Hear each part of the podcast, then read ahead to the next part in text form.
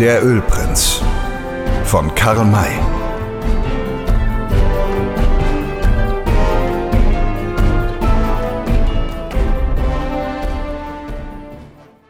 Seine scharfen Augen überblickten die ganze Plattform. Es war außer ihm kein Mensch da. Unweit vor sich sah er das offene, viereckige Eingangsloch, das hinab in das Erdgeschoss führte und hart neben ihm lag die Leiter, die heraufgezogen worden war. Winnetou kroch mit leisen, schlangengleichen Bewegungen nach dem Loch und horchte hinab. Es war dunkel unten. Nichts regte sich. Es schien niemand unten zu sein. Nun kroch er zur Leiter zurück und ließ sie zu Old Shatterhand hinab, so dass der Freund mühelos heraufsteigen konnte. Als er Winnetou erreichte, legte er sich neben ihn nieder und fragte, ist jemand unter uns? Ich habe nichts gehört, antwortete Winnetou. Ziehen wir die Leiter wieder herauf? Nein. Richtig. Es könnte der Fall sein, dass wir fliehen müssen. Und dann brauchen wir sie. Nun aber auf, auf die nächste Plattform. Zu ihr führte eine Leiter hinauf, weil nur die unterste weggenommen war. Aber diese Leiter durften sie nicht benutzen, denn sie lehnte an der Mitte der Plattform, wo das unterste Feuer brannte.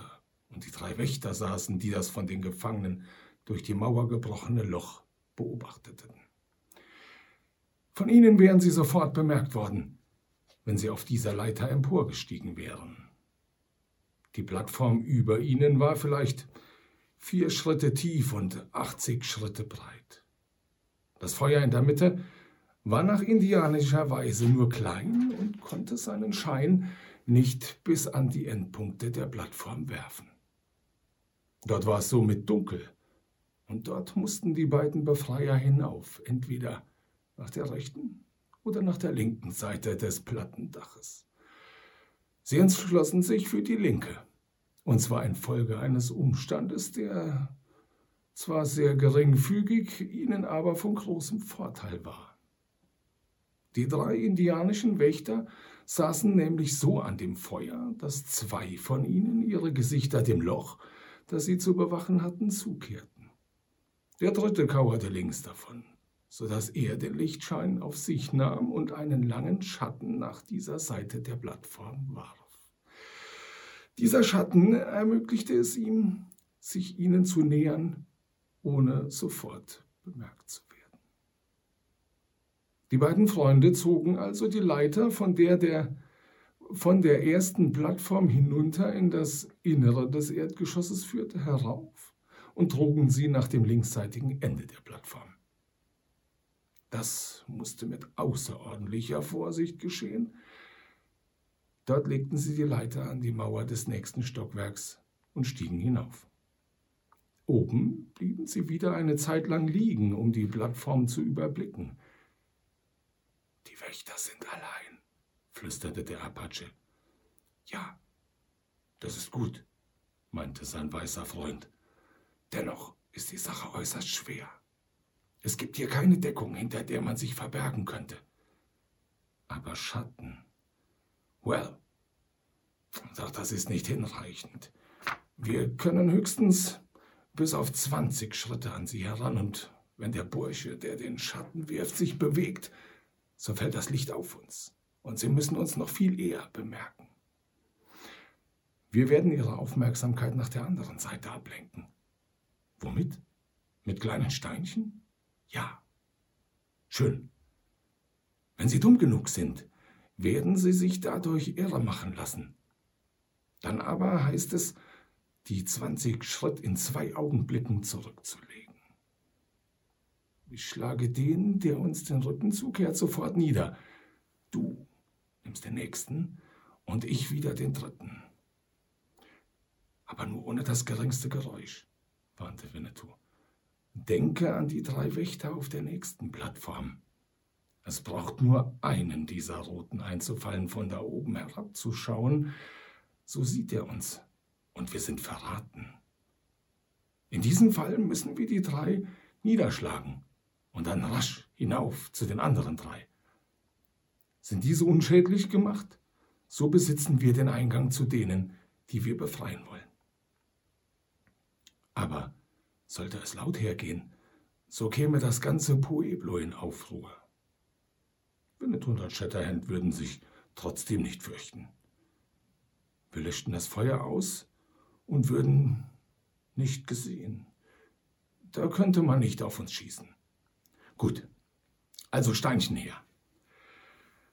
Es war von großem Vorteil, dass sie an alle Möglichkeiten dachten, denn es trat später wirklich der Umstand ein, dass sie gesehen wurden, und da konnten sie sofort im Einvernehmen handeln, ohne vorher kostbare Zeit durch Fragen zu verlieren. Sie tasteten auf der Plattform nach Steinchen und fanden schnell, was sie brauchten. Dann legten sie sich lang auf den Boden und krochen auf die drei Wächter zu. Und Shatterhand hatte sehr genau geschätzt. Als sie noch ungefähr 20 Schritte entfernt waren, mussten sie anhalten. Winnetou erhob sich ein wenig und warf ein Steinchen über die Roten hinweg, so dass es jenseits von ihnen niederfiel. Das dadurch entstandene Geräusch wurde, so gering es war, bemerkt, und sie wendeten ihre Gesichter nach rechts, um zu lauschen. Winnetou warf noch einige Steinchen, was zur Folge hatte, dass die Wächter ein lebendes Wesen, vielleicht gar ein feindliches, rechts von sich vermuteten und noch schärfer dorthin lauschten. Jetzt, sagte Old Shatterhand leise. Sie erhoben sich. Fünf, sechs weite, fast unhörbare Schritte und sie standen bei den Wächtern. Die Faust des starken weißen Jägers vor dem ersten so gegen den Kopf, dass er lautlos niedersank. Im nächsten Augenblick hatten Winnetou und Old Shatterhand den zweiten und dritten bei der Kehle. Ein fester Druck, einige Hiebe an die Schläfen und auch diese Gegner waren besinnungslos. Sie wurden schnell gefesselt und bekamen Knebel zwischen die Zähne. Das ist geglückt, flüsterte Old Shatterhand. Nun, die Leiter an das Loch. Ich will mit den Gefangenen reden. Währenddessen mag mein Bruder Winnetou das nächste Stockwerk nicht aus den Augen lassen. Es könnte dort einer der Wächter an der Kante des Dachs erscheinen. Er zog die Leiter des unteren Stockwerks vorsichtig empor, lehnte sie neben dem Loch an die Mauer und stieg hinauf. Den Kopf in das Loch steckend, rief er hinein, aber so gedämpft, dass nur die Eingeschlossenen es hören konnten. Sam Hawkins, Dick Stone, Will Parker, ist einer von euch da unten? Er lauschte und hörte drin eine Stimme. Horcht, da draußen sprach jemand. Es ist ein Mensch am Loch. Wahrscheinlich einer der roten Halunken, meinte ein anderer. Gebt ihm eine Kugel. Unsinn, fiel schnell ein Dritter ein. Ein Indianer wagt es nicht, seinen Schädel so schön herbeizuhalten, dass wir ihm das Lebenslicht ausblasen können, wenn ich mich nicht irre. Es muss ein anderer sein, einer, der uns retten will. Vielleicht gar Old Shatterhand oder Winnetou. Macht mir Platz. Aus der Redensart, wenn ich mich nicht irre, erkannte Old Shatterhand den Sprecher. Deshalb fragte er, Sam Hawkins, seid ihr's? Will's meinen, antwortete es von innen. Wer seid denn ihr? Old Shatterhand. Heide, ist's wahr? Yes. Wollen euch rausholen. Wollen? Die Mehrzahl? Also seid ihr nicht allein? Nein, Winnetou ist auch bei mir. Thank you, haben mit Schmerzen auf euch gewartet. Aber, Sir, seid ihr dann auch wirklich Old Shatterhand? Oder heißt ihr vielleicht Mr. Grinley, der Ölprinz? Müsst mich doch an der Stimme erkennen, alter Sam. Stimme hin, Stimme her. In diesem Loch klingt, zumal ihr leise redet, eine Stimme wie die andere. Gebt mir einen Beweis. Ja, welchen? Habt ihr einen Henry-Stutzen bei euch? Ja. So langt ihn einmal herein, damit ich ihn befühlen kann. Hier ist er. Aber gib ihn schnell wieder heraus, denn wenn ich ihn vielleicht jeden Augenblick gebrauchen kann. Er schob das Gewehr in das Loch. Es dauerte nur wenige Sekunden, so wurde es ihm zurückgegeben und Sam sagte, es hat seine Richtigkeit. Ihr seid es, Sir. Gott sei Dank, dass ihr kommt. Wir können nicht hinaus. Wie wollt ihr uns herausbringen? Habt ihr keine Leiter? Die Schufter haben sich hinaufgezogen. Außerdem ist das Loch in der Decke zu. Und die Waffen? Die haben wir. Wer ist alles bei euch? Gute Bekannte von euch. Stone, Parker, Droll, der Hobbel Frank und so weiter. Auch Frauen und Kinder? Leider. Well, so passt genau auf, was ich euch sage. Erst schiebt ihr uns die Kinder heraus, aber sie dürfen keinen Laut von sich geben. Dann folgen die Frauen, die hoffentlich auch still sind. Hierauf kommen diejenigen, die den Westen nicht kennen und wenig Erfahrung besitzen. Es ist geraten, sie alle zuerst ins Freie zu bringen, damit sie schon heraus sind, wenn wir vielleicht entdeckt werden. Hier saßen drei Wächter, die wir überwältigt haben. Über euch sind auch drei, die uns leicht überraschen können. Wenn das geschehen sollte, so steige ich hinauf und schlage sie nieder. Gelingt mir das, so öffne ich euch das Loch und gebe euch eine Leiter hinab, an derjenigen, an der diejenigen, die sich noch drinnen befinden, schnell zu mir heraufsteigen, um mich zu unterstützen. Habt ihr alles verstanden? Alles? So macht los. Ich warte hier, um die Kinder in Empfang zu nehmen. Nach kurzer Zeit erschien ein Knabe in der Öffnung. Und Shatterhand zog ihn heraus und reichte ihn Winnetou zu, der ihn ergriff und dicht an die Mauer stellte. So wurde es mit allen Kindern und dann auch mit den Frauen gemacht. Das war eine schwere Arbeit, bei der Old Shatterhand auf der Leiter stehend alle seine Kräfte anstrengen musste. Als es bis hierher geglückt war und Sam Hawkins ihm meldete, dass nun die Männer zunächst die deutschen Auswanderer folgen würden, antwortete er, die brauchen meine Hilfe nicht. Ich werde mich also entfernen, um die drei Wächter über euch ins Auge zu nehmen. Er stieg zu Winnetou nieder, warf diesem einige leise erklärende Worte zu und huschte dicht an der Mauer nach der linken Seite hin, wo die Leiter lag, auf der sie auf diese Plattform gestiegen waren. Er zog sie herauf und lehnte sie an das nächste Stockwerk, um hinaufzusteigen.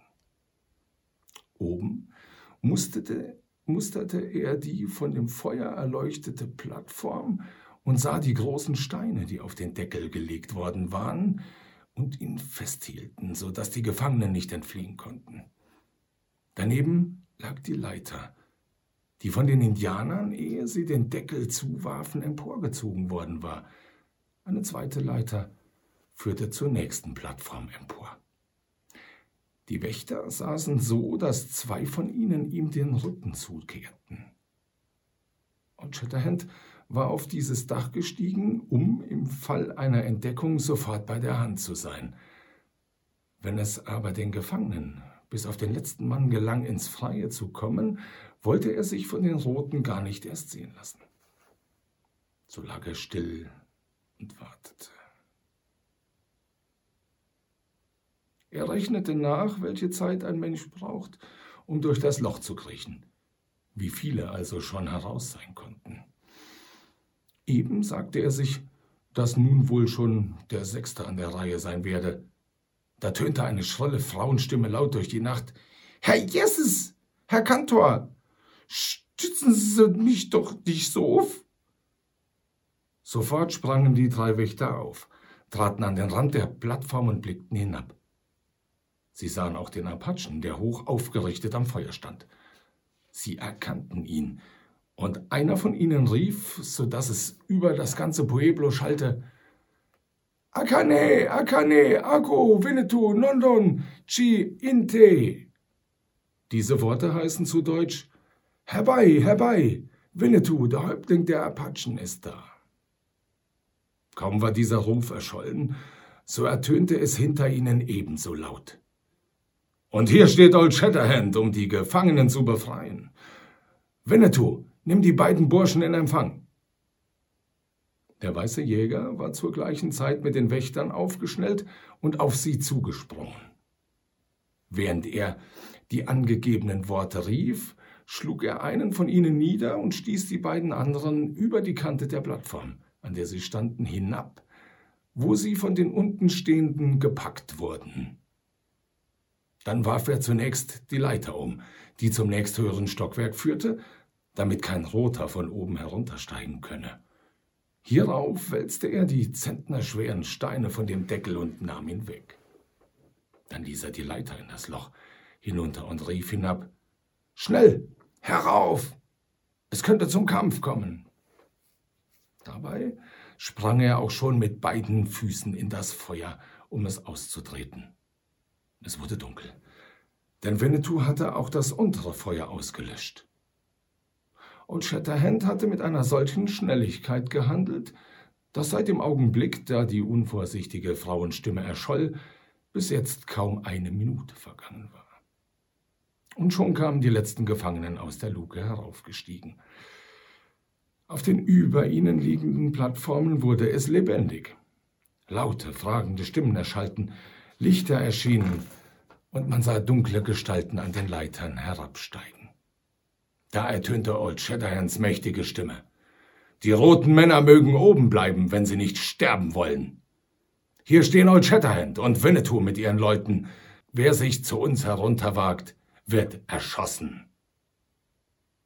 Er wollte zwar keinen der Indianer töten, musste ihnen aber beweisen, dass er wirklich hier war. Diesen Beweis konnte er ihnen am besten mit seinem vielschüssigen Stutzen geben, den sie alle kannten und fürchteten. Er legte ihn an und zielte auf die Hand eines Indianers, der mit einer Leuchte eilig herabgeklettert war. Hahi, Latashi, au, meine Hand! Schrie der Getroffene, indem er das Licht oder die Fackel fallen ließ. Drei weitere Schüsse schnell hintereinander und ebenso viele Lichter verschwanden. Eine Stimme rief, das ist Old Shatterhands Zauberflinte! Hinauf, schnell wieder hinauf! Es wurde oben dunkel und plötzlich ganz still, als ob überhaupt kein Mensch mehr vorhanden wäre. Seid ihr alle hier? fragte Old Shatterhand die beiden bei ihm stehenden. Ist niemand mehr unten? Keiner, antwortete Sam Hawkins. So legt die beiden Leitern an und steigt hinab zu den anderen. Ich denke, dass uns die Roten zunächst in Ruhe lassen werden. Sie kamen seiner Aufforderung nach. Er folgte als letzteres. Als er die nächstuntere Plattform erreichte, sah er, dass der umsichtige Apache schon für das Weitere gesorgt hatte. Die Befreiten befanden sich auch dort bereits im Niedersteigen. Es fiel Winnetou nicht etwa ein, sie zur Eile aufzufordern.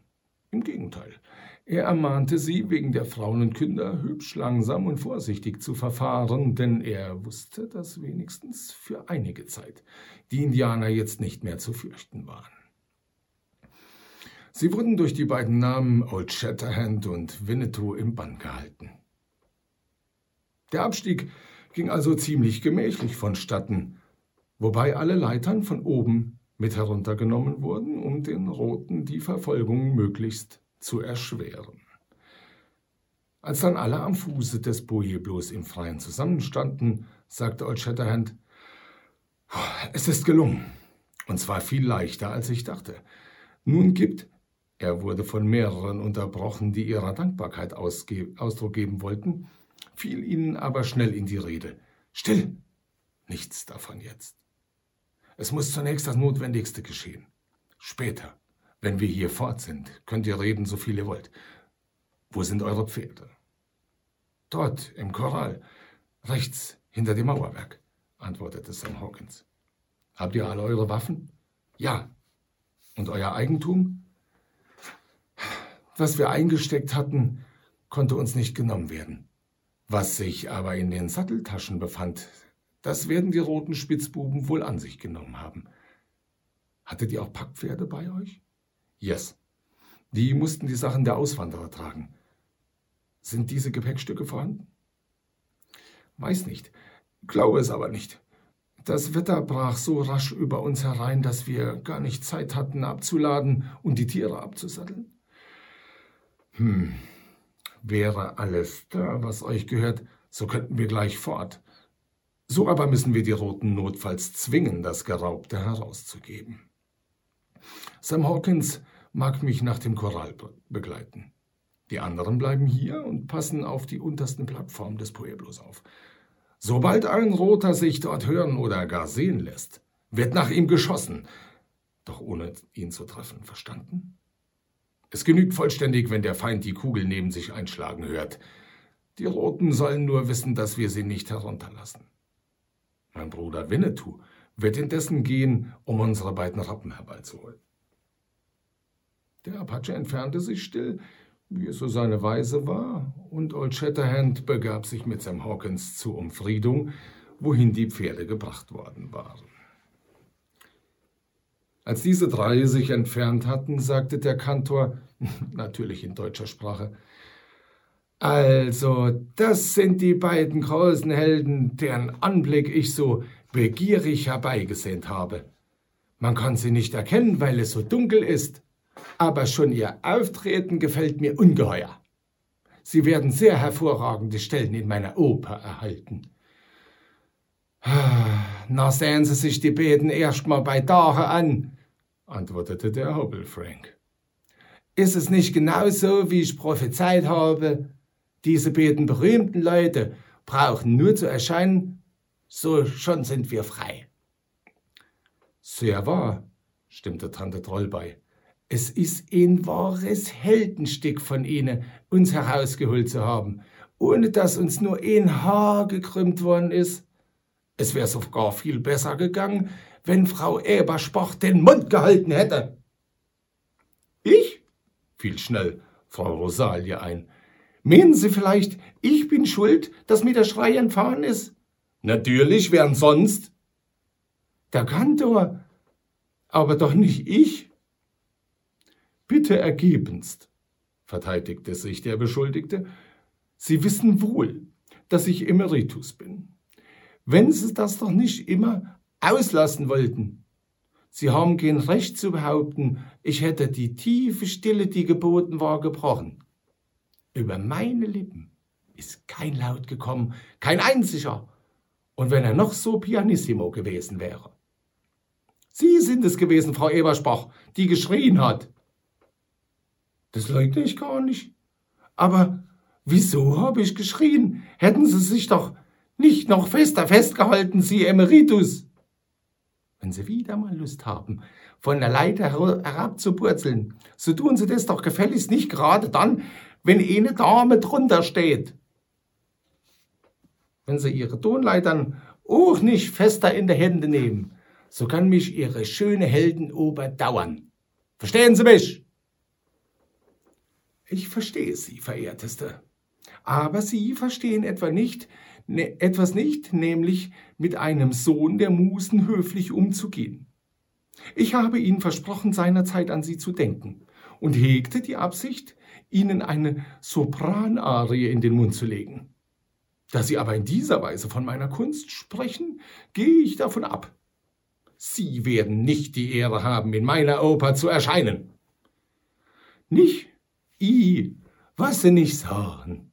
Meinen Sie etwa, es liegt mir sehr viel daran, auf den Brettern zu erscheinen, die die Erde bedeuten? Das fällt mir gar nicht ein. Und Sopran hab ich singen sollen, hören Sie. Damit lassen Sie mich in Ruhe. Wenn ich singen will, da lasse ich mir gar nicht vorschreiben. Da singe ich, was ich will. Fagott, Klarinette oder Rumpelbass. Ganz was mir beliebt. Und nun sind wir miteinander für dieses Leben fertig. Leben Sie wohl auf Ewigkeit. Sie wandte sich höchst aufgebracht von ihm ab. Er wollte noch eine Bemerkung machen, doch der Hobbelfrank forderte ihn schnell auf. Psst, schweigen Sie stille. Es ist mir ganz so, als ob ich ein lebendiges Wesen da oben auf der ersten Plattform hätte huschen gesehen. Wahrhaftig, da schleicht es wieder. Jetzt, jetzt bleibt es stehen und neigt den Kopf herab. Das ist ein Indianer, der sehen möchte, wo wir stecken. Er soll es gleich erfahren. Er hob sein Gewehr, zielte kurz und drückte ab. Uff! rief eine erschrockene Stimme gleich nach dem Knall des Schusses.